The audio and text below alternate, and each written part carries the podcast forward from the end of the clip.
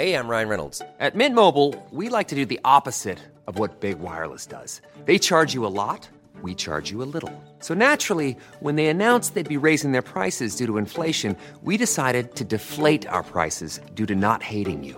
That's right. We're cutting the price of Mint Unlimited from $30 a month to just $15 a month.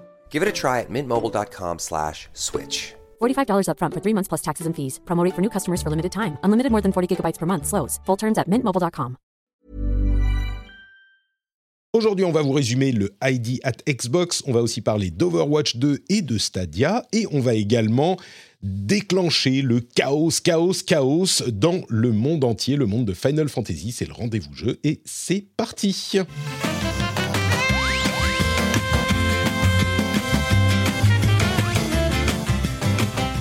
Bonjour à tous et bienvenue sur le rendez-vous jeu. Je suis Patrick Béja, nous sommes en mars 2022 et c'est l'épisode numéro 232. Je remercie très très chaleureusement Yacine Damou, Christophe Godet, Blavignac, Olivier Derez, Gis, Fricazoïde et le producteur de cet épisode, Claude Girel, Claude Girel, Claude Girel lui-même, qui est le producteur et qui est l'un des nombreux auditeurs qui choisissent de soutenir l'émission sur Patreon, comme tous ceux que je viens de citer et que je remercie très chaleureusement. Sans eux, l'émission n'existerait pas. Donc merci à vous tous qui choisissez de faire cette démarche. Et merci également à Loïc Rallet, Epion, Epion Zilla, qui est là avec nous encore une fois. On profite des rares moments où il est encore euh, un petit peu disponible pour l'inviter autant qu'on peut dans l'émission. Salut Loïc, comment vas-tu? Comment te portes-tu? Écoute, ça va bien. Enfin, comme je le disais en introduction tout à l'heure, là, je suis un peu malade, donc là, j'ai la voix qui risque de partir euh, en saucisse je vais essayer de tousser, de me moucher le plus discrètement possible. Écoute, a priori, euh, ça ne se transmet pas par les, ondes de l'Internet. Donc, euh, au pire du pire, ça fait un bruit un peu bizarre à un moment, mais on a nos masques virtuels, donc ça va. Tout à fait. merci à toi d'être avec nous. Et on a un autre intervenant, un autre co-animateur qui est là pour la première fois. Donc on va essayer d'être gentil. C'est Jordan Cunier euh, qui vient d'Actu Gaming. Salut Jordan. Salut Jordan. Comment ça va? Salut. Ah, ça va super. Écoute, euh, j'ai la chance de ne pas être malade, donc euh, ça va. Oui, euh, écoute, c'est précieux en ce moment. Et c'est toi qui as fait le test de Stranger of Paradise euh, Final Fantasy Origin pour Actu Gaming. Et c'est un jeu, alors on en parlera tout à l'heure dans la partie où on parle de nos jeux du moment, mais c'est vraiment un jeu euh, un peu bizarre, hein, ce, truc. C'est une sacrée étrangeté, oui, ça c'est sûr. Il y, a, des choses à dire, on vous en parlera, on vous en parlera dans un euh, petit moment. Euh, et du coup, bah, écoutez, je pense qu'on va se lancer dans euh, l'émission en propre avec quelques infos quand même, quelques news, les news principales, les news essentielles. Et la première d'entre elles, c'est, je pense, la, le ID at Xbox qui vient d'avoir lieu hier soir, qui est... Mais pourquoi il fait... Alors le logiciel que j'utilise comme euh, comme soundboard a été mis à jour et il n'y a plus rien qui marche, donc il me répète les sons tout le temps. C'est pas bien pratique.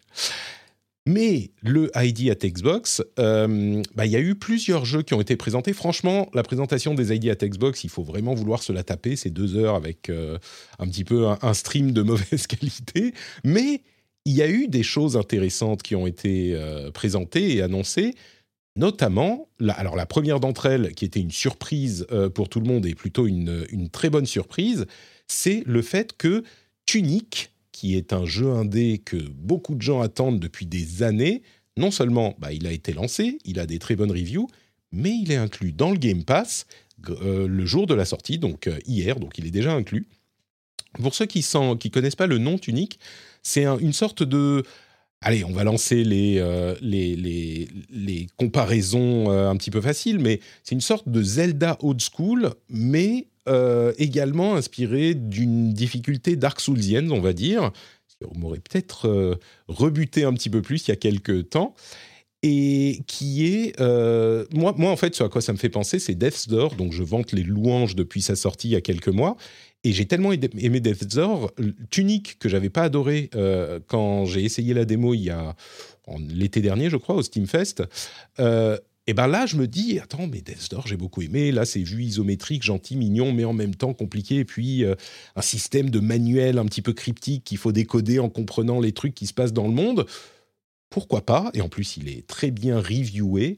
Donc, euh, première très bonne surprise euh, qui est associée au Game Pass, Tunic, disponible pour tout le monde. Euh, vous l'attendiez, vous, euh, ce, ce, Tunic C'est un, un, truc que la communauté indé et des fans d'indé attendaient avec impatience, mais je crois qu'il est passé un petit peu inaperçu pour beaucoup d'autres euh, joueurs quand même. En, en, chez, chez jeuxvideo.com, en fait, le jeu était une blague. Euh, pas dans le sens où on, pas dans le sens où on se foutait de sa gueule, hein, mais parce que dans le sens où on le verra jamais, il arrivera jamais, quoi. Alors il y a un peu de ça parce que tu vois là, euh, moi là, je crois que la première fois que j'ai touché au jeu, ça devait être en 2017. Donc c'est vrai que lorsque j'ai vu qu'il sortait, je attends, il n'était pas encore sorti ce jeu, tu vois, je l'avais un peu perdu de vue. Et je crois que je l'ai vu en, je crois que des, des previews, j'ai dû, en, je sais pas le jeu, je, le jeu, j'ai dû y jouer quatre ou cinq fois peut-être. Enfin, c'est ouais, j'avais. C'est, ouais. Il y a eu beaucoup de démos et en plus à chaque fois elles n'étaient pas bien différentes les unes des autres. Donc c'est vrai qu'au bout d'un moment j'avais arrêté d'écrire pour le sujet. Mais non, la, la, blague en fait qui est à, l'époque à JVcom, c'est que à l'époque il y avait Gaming Live et puis donc du coup la, JVTV, donc la, la web TV de, de jeuxvideo.com et l'un des patrons de Gaming Live slash JVTV, c'était euh, Trunks, donc notre ami euh, notre ami Lu. Et euh, le chat s'amusait en permanence à dire euh, Nick Trunks, Nick Trunks parce que voilà ah. peu importe. Et forcément, lorsque Tunic est arrivé, c'est devenu euh, Tunic Trunks, Tunic Trunks, Tunic Trunks. Bon, bref. Et euh, du coup, effectivement, euh, le jeu, à chaque fois qu'il y avait une actu qui sortait, tu pouvais être sûr qu'il y avait euh, Tunic Trunks qui, qui revenait. Donc, pardon, excusez-moi. Mais la première fois que, les premières fois où j'y ai joué, moi, j'avais pas été méga conquis. Donc, je suis content de voir que le, finalement, le jeu, là, tout de suite, il, il arrive. Bah, les reviews sont très bonnes. Hein, effectivement, les, les, Ouais, mais parce, les, parce que faut savoir que sur le coup, lorsque j'y avais joué, je me ouais, bon, bah, c'est un Zelda-like avec une espèce de, de vue de caméra un peu isométrique, là, et puis bon, bah, effectivement, une espèce de volonté de proposer quelque chose d'un petit peu hardcore. Mais j'avais pas été méga charmé par les contrôles, j'avais mmh. pas été méga charmé par euh, toi la DH. Sur, sur, le coup, c'est mignon, mais en fait, euh, en tout cas, sur les démos, t'en faisais vite le tour, tu, ça allait pas, ça allait pas chercher bien loin. Donc, du coup, j'étais genre, bon, écoute, on, on, on, on, verra bien. Mais ça, du coup, je l'avais complètement oublié ce jeu parce que bah, forcément, on en parlait beaucoup à JVcom parce qu'il y avait la blague, etc. Mais à partir du moment où j'y étais plus, euh, après avoir quitté JVcom, forcément, bah, c'est tombé un petit peu dehors de mon radar. Mais euh, ouais, c'est. Bah, c'est vrai que. C'est une sacrée aventure, quoi. Euh, on, on, en parle depuis tellement longtemps. En plus, effectivement, on n'y croyait plus trop. Euh, et en plus de ça, c'est un jeu qui est, qui est, fait par une personne, hein, euh, si je ne me trompe pas, quasiment, ou une toute petite équipe, mais je crois que c'est qu'une seule personne. Euh, mais c'était est... une seule personne. Ouais. C'est bien ça. Hein. Ouais, on est d'accord.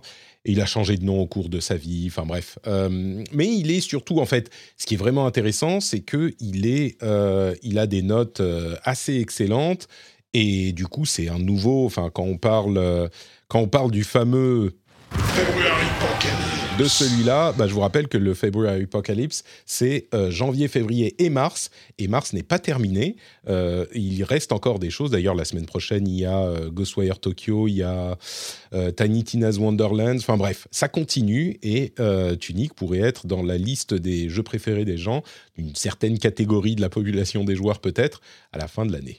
Bref, il est dispo dans le Game Pass. Il y avait d'autres choses euh, qui étaient montrées dans le euh, ID Xbox, notamment Immortality, qui est le prochain jeu de Sam Barlow. Vous savez, celui qui a fait euh, Her Story et Telling Lies, les jeux qui reposent énormément sur alors c'est pas vraiment des FMV comme à l'époque, mais des, des euh, morceaux filmés vraiment avec des vrais acteurs qui font des vraies choses de vrais gens. Et là, c'est basé sur euh, l'histoire d'une actrice qui aurait fait trois films qui sont jamais sortis et qui a disparu. Et donc, il faut aller explorer les archives des films en question pour essayer de comprendre, euh, re remettre les pièces du puzzle ensemble. Bref, c'est un jeu Sam Barlow. Il a son, son public certainement. Les jeux sont très appréciés et euh, il devrait arriver cette fin. Il y a une grosse, grosse, euh, un gros trailer qui est assez impressionnant. Il pousse ce style de, de, gameplay euh, vraiment un petit peu plus à chaque jeu. Il devrait arriver à la à l'été 2022, donc d'ici quelques mois. Et c'est encore une, un, un, exemple de jeu vraiment original et un petit peu, un petit peu différent. C'est Immortality. Et puis à part ça, bah. Comment dire Pas grand chose d'autre Euh, il y a eu quelques démos, des trucs intrigants, des trucs qu'on avait déjà vus, des trucs un petit peu moins. Euh, mais je crois qu'il n'y a pas grand-chose de super notable généralement. Il y avait euh, un trailer marrant avec T-Pain pour Crusader Kings 3. Son arrivée, c'est il arrive sur console, c'est ça, Le 29 mars. Bon, le, le, trailer était marrant avec T-Pain qui joue à Crusader Kings. Mais au-delà de ça, je ne crois pas qu'il y ait énormément de choses spécifiques à noter de cette de cette ID at Xbox, à moins que vous vouliez parler d'un truc spécifique. Je vous laisse une seconde. Je crois qu'il y a juste un, trailer de, Trek to Yomi qu'on avait déjà vu au State of Play de, la semaine dernière. Tout à fait. Mais c'est vrai qu'à part ça, il n'y a pas eu grand-chose. Quoi. Ouais, Trek to Yomi qu'on avait vu d'ailleurs il y a je crois même à l'E3 dernier, euh, ou un truc du genre, ou peut-être que c'était au, Game Awards. Enfin, le jeu a l'air super sympa, effectivement. On a tendance à l'associer avec euh, la PlayStation parce qu'on l'a beaucoup vu chez, PlayStation, je crois. Euh, mais effectivement, il est multiplateforme, donc Microsoft en, remet une petite couche. Loïc, tu avais, avais un autre truc que tu voulais évoquer, peut-être? Non, non, du tout. Je, moi, je me suis, je, je me suis pour, pour tousser. voilà. Non, non, il y avait, je, vais, je vais être très honnête, c'est vrai que n'étant plus dans la presse et là étant un petit peu retiré du monde de manière, de manière générale, je suis beaucoup moins euh, l'actualité que, que, ça pouvait être auparavant. Euh, j'ai, toi, les, les, deux annonces ah. dont on parle, que ce soit Tunix ou, euh, ou le nouveau Sam Barlow, en fait, j'ai, entendu, entendu parler simplement en, en scrollant dans mon, dans mon, dans mon feed hier, que j'ai vu des développeurs en, parler. Bah, c'est un peu ça, hein, c'est ces trucs-là, euh, ces trucs-là, les, les titres, euh, enfin les ID at Xbox en particulier, s'il y a des événements qu'on peut euh, s'épargner, c'est bien cela. Ils sont pas du tout aussi dynamiques, aussi fun à regarder que les, les événements indie même de Nintendo ou de, de, de Sony. Mmh. Et bah, écoute, peut-être que peut-être que ça changera parce que j'ai vu repasser récemment que Xbox cherchait un live producer ou quelque chose comme ça, mm. quelqu'un pour s'occuper de la bah, de l'organisation, de la mise en place des, euh, des, des, lives que Xbox fait. Donc peut-être que ça, ouais. Je pense qu'il y, aurait, il y aurait de quoi faire.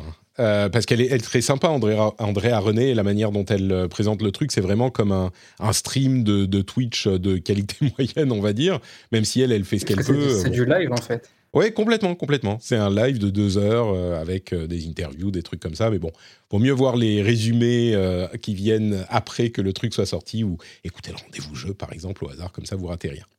il y a d'autres, il y a d'autres news quand même que j'aimerais couvrir. D'une part, Google qui indique que Stadia bouge encore. Alors même un petit peu plus que ça. Hein. Stadia a tout de même une, euh, une certaine, euh, comment dire, un avenir euh, qui a été établi, qui est un avenir de, au moins de services en marque blanche, on va dire, de streaming de jeux vidéo, mais ils assurent qu'ils ont l'intention de suivre le service Stadia tel qu'il avait été présenté à l'origine sur le long terme, et ils ont présenté des nouveautés aux développeurs, donc qui seront implémentées à terme pour le grand public, mais des nouveautés qui peuvent, euh, on va dire, réduire la friction avec le service. Et l'essentiel de ces nouveautés, il y en a, allez, on va dire euh, trois. La première, c'est que euh, les développeurs vont pouvoir, vont avoir plus d'aide pour adapter leur jeu directement depuis les versions Windows. Donc, ils n'auront pas autant d'efforts à faire pour porter le jeu sur une nouvelle plateforme qui est Stadia, qui était l'un des gros points faibles de Stadia. Il fallait que les développeurs développent carrément une nouvelle version de leur jeu. J'exagère, mais à peine. Euh, là, ils vont avoir beaucoup plus d'outils et d'aide pour euh, utiliser leur jeu euh, une grosse partie de leurs jeux tels qu'ils ont été développés pour Windows, avec des traductions d'API, de DirectX, enfin bref, euh, des, choses qui vont aider là-dessus. Ils vont aussi avoir la possibilité de euh, mettre en place des versions test gratuites de leurs jeux par Stadia, de manière à ce que, et en plus on pourra les voir beaucoup plus facilement sans être logué dans euh, Stadia. Ça c'est un gros problème, le store il est difficile à naviguer, on ne trouve pas les jeux qu'on veut. Là, un développeur pourra dire, bah, si vous voulez tester mon jeu, vous appuyez sur ce lien et vous pouvez lancer le jeu en streaming immédiatement, sans attendre, sans rien faire. D'autant plus que la troisième nouveauté, c'est qu'on pourra tester les jeux sans être logué chez Google et même pas chez Stadia. Ce qui veut dire que on pourra avoir un lien, ça c'est à terme, hein, c'est pas encore implémenté, mais on pourra avoir un lien sur YouTube, sur une page web, n'importe où. On clique sur le truc, ça lance la page Stadia. On n'a pas besoin de se loguer et le jeu commence en quelques secondes et on peut jouer au clavier ou à la manette si on a une branchée. Ça marche très très bien. Stadia est techniquement vraiment réussi. Donc cet enlevage de friction, on va dire en quelque sorte, et plutôt une, euh, une, je pense, pourrait amener plus de développeurs à essayer euh, d'utiliser Stadia pour ce qu'on lui prêtait comme force à l'origine, c'est-à-dire, bah, on clique sur un lien et on lance le jeu et c'est terminé. Donc, euh, ça pourrait amener un petit peu de ça. Mm. T'es dubitatif, Loïc. J'ai l'impression. Ouais, non, c'est en fait, euh, tu parlais de Stadia et du coup, ça m'a fait. Je, me rappelle du coup, là, que j'étais encore chez Gilecom lorsque lorsqu'ils l'ont lancé. Et euh, je me rappelle euh, l'effervescence qu'il y avait à l'époque entre d'un côté des gens qui se disaient bah, bah c'est Google, ça a forcément marché parce que bah, avec la puissance de Google, tu imposes un petit peu tout ce que tu veux. Et les gens qui par principe pensaient que ça, ça allait pas marcher, mais pas parce qu'ils avaient une vision quoi que ce soit, mais juste parce qu'ils n'aiment pas Google ou alors ils n'aiment pas le jeu en streaming. Donc du coup, ils voulaient pas que ça marche et vu qu'ils voulaient pas que ça marche, bah, forcément ça allait, ça allait pas marcher. Donc il y avait ce, il y avait ce, cet effet de, de, dualité en fait. Et euh, je crois que le, après c'est compliqué pour moi de parler de, Stadia parce que je bossais chez Bungie et Bungie bossait avec Google. Donc euh, mais euh, enfin avec avec Stadia, je veux dire. Destiny est disponible sur sur Stadia, donc je vais faire attention. Mais mais, le, mais ceci dit, Destiny fonctionne très bien sur Stadia. Hein. C'est pile un exemple. Oui, oui, truc oui, oui, oui. Ouais. C'est d'autant plus impressionnant qu'il s'agit d'un jeu en ligne, mm. coopératif et tout, donc euh, avec du vertus aussi. C'est important que ça marche bien. Mais non, non, ce qui, pour assez, assez, assez vague, sans être dans les détails, le, moi, ce qui, ce, qui, ce qui est vraiment, je trouve vraiment dommage avec Stadia, c'est que la techno est cool, ça marche vraiment bien. Euh, le problème, c'est qu'ils ont flingué ça avec le modèle économique et la, façon, enfin, le fait de devoir acheter tous les jeux individuellement, etc. on est encore une époque où les gens ils comprennent pas pourquoi des jeux dématérialisés ont le même prix que des jeux physiques. Alors, va leur expliquer qu'en plus de ça, euh, tu vas, tu vas payer pour un jeu que tu possèdes pas du tout, du tout, du tout. Parce que c'est même pas comme s'il était stocké sur ta console et tu peux dire euh, ouais le jeu je l'ai pas physiquement mais il est stocké sur ma console. Là non non le, jeu tu le payes et il est stocké sur un serveur à l'autre bout du monde. Sur un serveur de Google. Tu vois c'est je, je, sais pas comment ils se sont dit ça ça, ça, ça passera ça sera accepté quoi. Ça c'est la, grande question que tout le monde se pose. Euh, je dirais là euh, ce que ce qu'on retient de Stadia de ces deux années de Stadia c'est que la technologie est bonne et fonctionne très bien et les, les, les choses qu'ils sont en train de faire pourraient amener euh, des gens à entrer dans l'écosystème par ce biais. Donc, euh, en tout cas, ils utilisent la technologie pour des trucs qui pourraient fonctionner avec ces essais gratuits. Moi, je pense que ça pourrait être, euh, ça pourrait être intéressant pour les joueurs, quoi. C'est-à-dire, cliquer sur un lien et puis on, on a la démo qui se lance. C'est quand même sympa, pas besoin de télécharger, d'installer, tout ça, c'est la force du truc, quoi. Ah, mais tu vois, ça, c'est ce qui était promis dès le lancement, en fait. Ah bah complètement. Et, au, final, euh, on nous le présente comme une nouveauté deux ans après. ouais. Ah, ah c'est la, la, remarque tout à fait euh, judicieuse. Tu as complètement raison. La technologie est effectivement très bien, mais je pense que la marque Stadia en elle-même, elle est morte. Et ça m'étonne d'ailleurs de les voir insister là-dessus, parce qu'il me semblait qu'il y a quelques mois, ils vendaient justement leur technologie à d'autres euh, d'autres services comme AT&T euh, aux États-Unis, qui est un, opérateur qui avait fait, euh, qui avait mis en place une, une démo pour Batman Arkham, je crois. Tout à fait, ouais, exactement. Mais ça fait partie de leur initiative. Ils veulent aussi vendre le truc comme service en marque blanche. C'est ce dont je parlais depuis très longtemps, moi, pour ces services de streaming.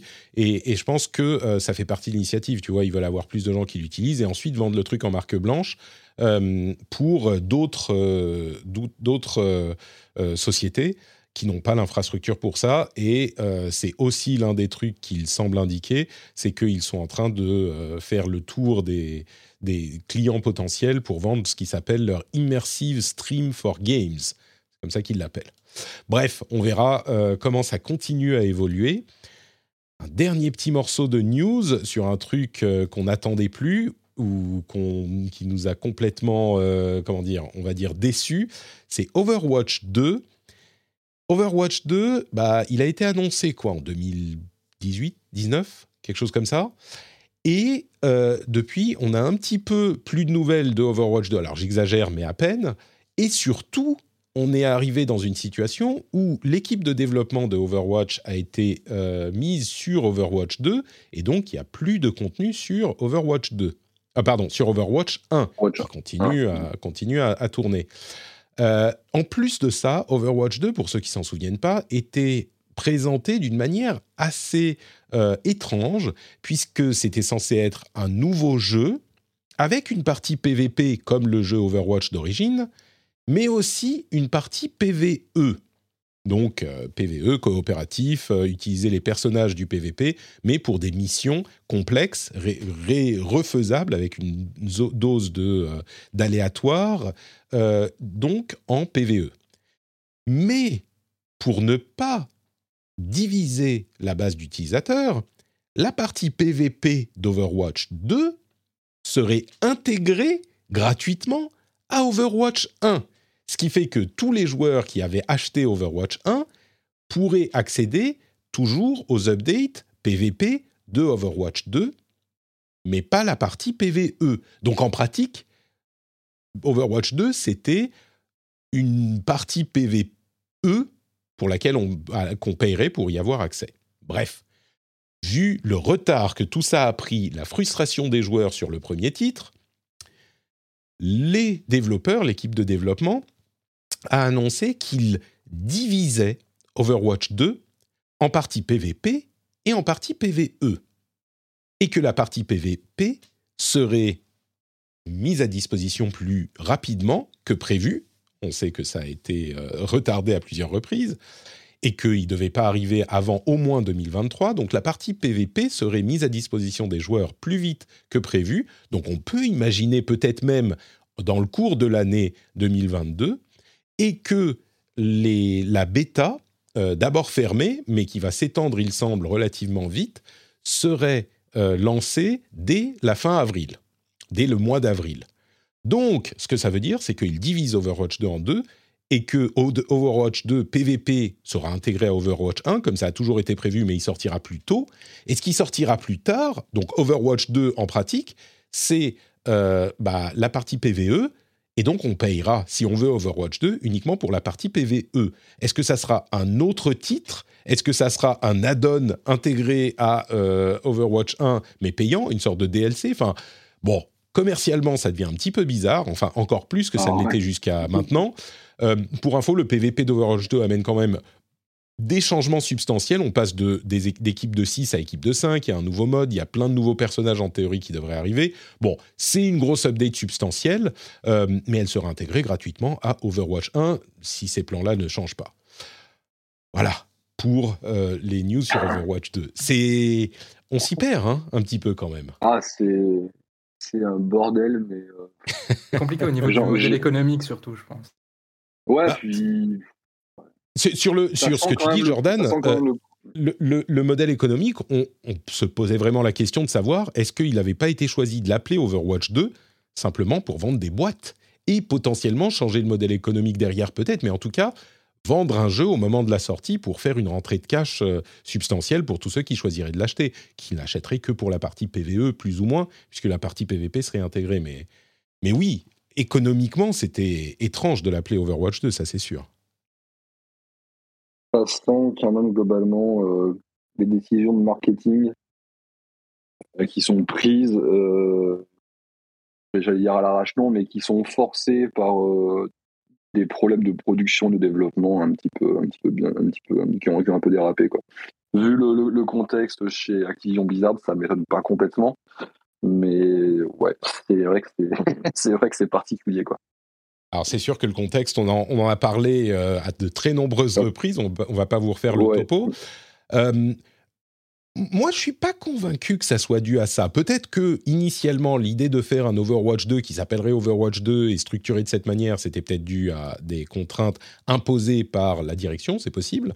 Euh, ah, c'est possible aussi. C'est assez probable même. Mais ce qui s'est passé ensuite, moi, je pense que c'est les aléas du développement. Quoi. Ils se sont rendus compte que le PVE, ça, développait, ça se développait lentement, que c'était compliqué de faire. Ah, les développeurs de, de, Bungie en savent quelque chose. Un jeu PVE euh, auquel on va jouer très très longtemps pour motiver les joueurs à continuer à jouer, il faut du loot. Sur un jeu comme Overwatch, euh, bah c'est pas facile de faire du loot. Ou enfin bref, c'est vraiment vraiment pas facile et ça s'est étalé, étalé. Et puis au bout d'un moment, ils, ont dû se, rendre à l'évidence que bah, faut faire quelque chose parce que sinon, euh, sur Overwatch 1, déjà qu'il y a que beaucoup beaucoup de gens ont quitté le jeu sur les deux ou trois dernières années où il y a eu très peu de contenu euh, bah, ça peut pas durer plus longtemps que ça. Ils, ont, ils doivent se rendre compte que ça va durer encore un, peut-être deux ans, cette histoire de développement de PVE. Euh, et donc, euh, voilà, c'est une décision, à mon avis, c'est une décision de développement, mais je me trompe peut-être. Et du coup, moi, je me demande pourquoi, effectivement, tu dis qu'il y a de moins en moins de monde sur Overwatch 1.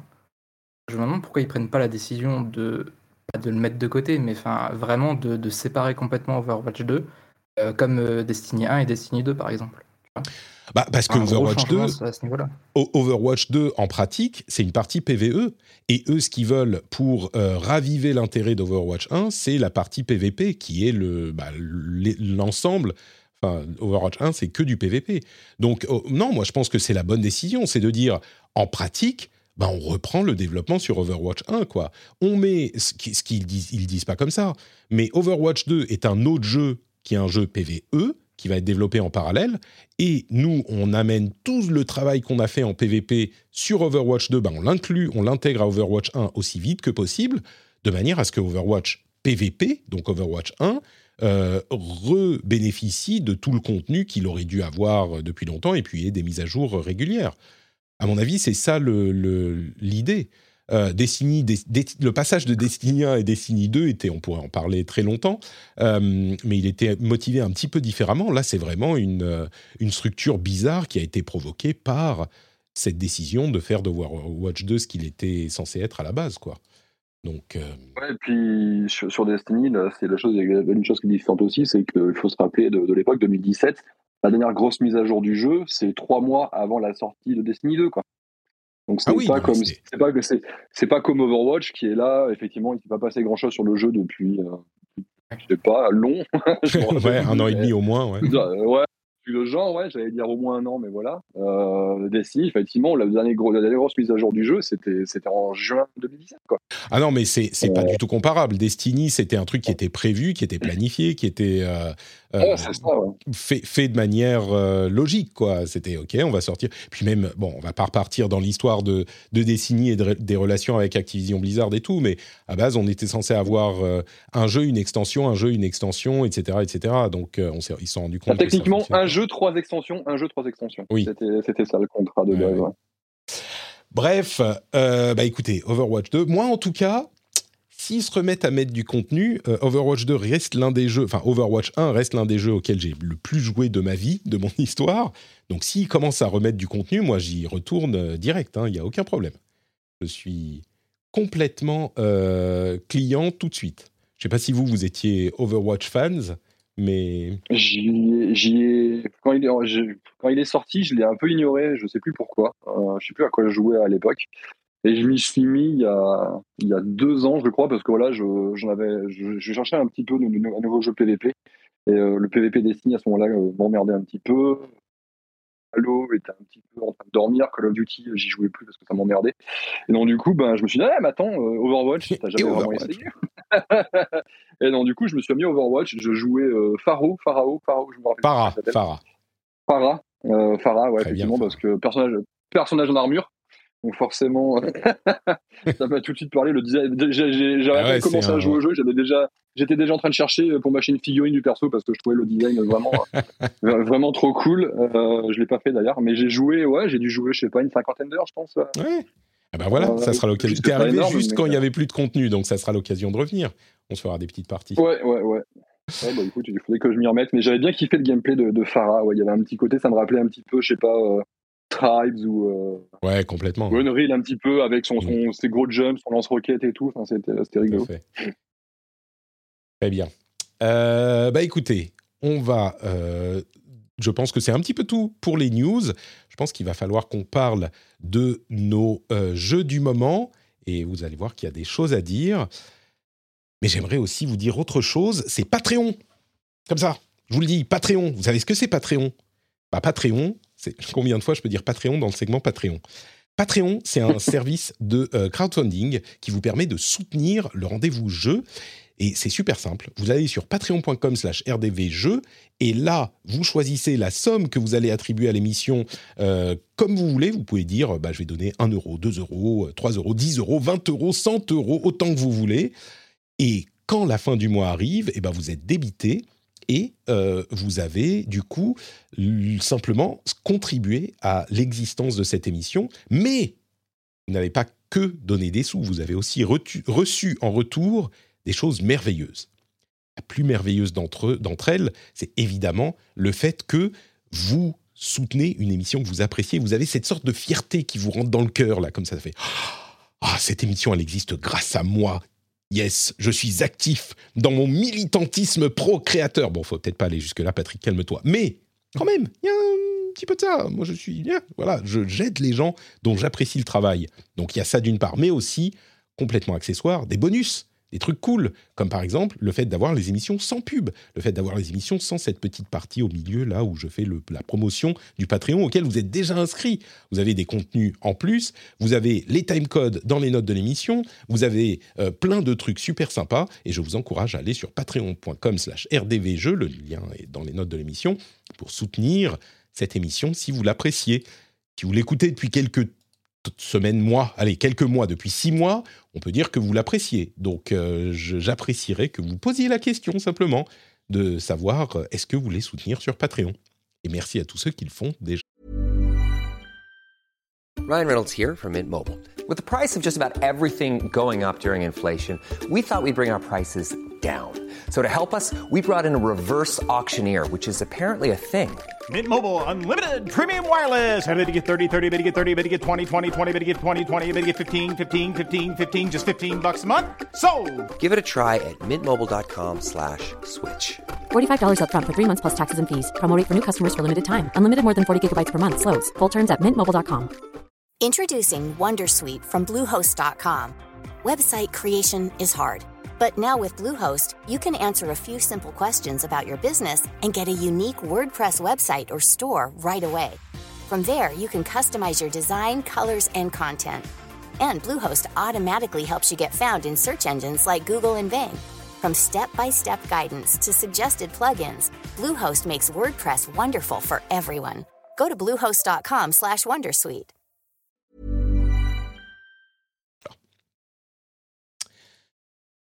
Les jeux du moment. Je pense qu'il est temps, je pense qu'il est temps, Jordan. Est-ce que tu es prêt à parler de chaos, chaos, chaos? Ah oui, juste chaos, chaos et Jack. Très bien, chaos et Jack. Alors, c'est la section où on va parler des jeux. Les jeux auxquels on joue en ce moment. Et donc, un jeu qui est sorti là, euh, maintenant, cette semaine, c'est Final Fantasy Origin, euh, j'allais dire Chaos of Paradise. Stranger Paradise. Et c'est un jeu qui est comment je sais même pas comment le, qualifier vraiment. C'est un jeu bizarre euh, qui, est, qui est pas très bon, mais qui est surtout bizarre. Est-ce que tu peux nous, dire un petit peu pourquoi il est tellement étrange et mimable et on envoie des extraits partout sur Twitter euh, Et puis peut-être quelques qualités aussi, parce que dans ton texte, tu dis qu'il n'a pas que des, défauts, il a quelques petites qualités quand même aussi. Oui, non, mais c'est pas totalement un jeu qui est acheté non plus, euh, parce qu'il y a quand même une équipe qui est talentueuse derrière, donc c'est la Team Ninja qui, a, le développement, donc c'est ceux qui ont fait les Nioh. Et en fait, ça a été annoncé à, l'E3 de l'année dernière, si je me souviens bien. Et euh, auparavant, on avait quelques rumeurs sur le fait qu'il y aurait un, espèce de Souls, euh, sauce Final Fantasy qui sera en préparation. C'est au final Stranger of Paradise. Que quand on a vu euh, le, massacre visuel que c'était, euh, il y avait euh, quelques attentes qui étaient, qui étaient un peu retombées, quoi. et, donc oui, c'est voilà, c'est vraiment l'idée de, fournir un Final Fantasy avec cet univers si particulier, etc. Mais avec un gameplay qui est un peu plus orienté vers l'action et qui est plus exigeant, qui reprend des formules comme les Souls et les Nioh. Que, donc, donc, ça, c'est la base, la base du concept du jeu. Final Fantasy parce que c'est une sorte de quoi spin-off euh, Gaiden de Final Fantasy 1, le, tout premier, donc il, reprend les personnages, tout ça. Euh, Et Ouais, base, en fait, c'est, on on va dire, c'est une réinvention de ce qu'aurait pu être l'univers de Final Fantasy 1. C'est-à-dire qu'ils vous disent que vous n'avez pas besoin de connaître Final Fantasy 1. Je vous assure, vous avez besoin de le connaître, sinon vous ne comprendrez rien à ce qui se passe. Bah, justement, bah, écoute, on va arrêter de tourner autour du pot. Euh, le truc qui est le plus euh, surprenant ou choquant dans ce Final Fantasy, c'est, j'ai j'ai même pas envie de dire l'histoire, c'est l'écriture, euh, la manière dont se passe tout ce qui n'est pas le combat, c'est-à-dire les interactions entre les personnages, les discussions. C'est lunaire, mais c'est c'est pas juste mal écrit, c'est juste comiquement bizarre, quoi. Alors, c'est comique pendant un temps, parce que c'est vrai que beaucoup le prennent comme un nanar pour le coup. Hmm. Euh, il faut- en fait, il faut, il faut voir le, le pitch de départ qui est celui de Jack, donc qui est un guerrier euh, qui a des vêtements modernes un petit peu dans le monde de Final Fantasy 1. Donc on se dirait, est-ce qu'il vient d'un autre monde ou, ou pas? Il rencontre euh, vraiment par hasard ses deux compagnons et juste ils deviennent potes parce qu'apparemment ils ont le même but et puis voilà. Il faut, il faut décrire cette scène. Il faut décrire cette scène. C'est, c'est, juste pas possible, quoi. Il est en train de marcher, et puis Ça. il se retourne. Il voit deux personnes qui marchent après lui, qui sont un petit peu en train de le suivre. Ils se retournent et ils disent Ah, mais toi aussi, tu as cette. euh, c'est quoi C'est une sorte de pierre qui leur dit C'est un doivent. cristal, ouais. Voilà, le cristal qui doivent tuer euh, Chaos. Il dit Ah, et vous aussi? D'accord. C'est donc ça que nous allons faire ensemble. Et ils se font une sorte de fist bump. Et Ça. là, ils sont devenus potes et ils y vont ensemble. Mais, mais c'est vraiment comme ça que c'est dit, quoi. Et c'est devenu l'équipe. Oui, oui. Mais en fait, ce qui était très drôle, c'est quand les gens ont essayé la démo, euh, ils ont vu cette scène, et juste après cette scène, si tu veux, tu as une ellipse de 2-3 mois, je crois, et qui est racontée avec des panneaux, euh, des panneaux noirs, et euh, juste du texte blanc, et c'est tout. Tu vois, c'est déjà au niveau de la fainéantise scénaristique, c'est quand même pause, tu vois. Et, et après, ça essaye d'un petit peu de raccrocher les wagons en mode, bon, bah, ils ont fait des aventures ensemble, etc.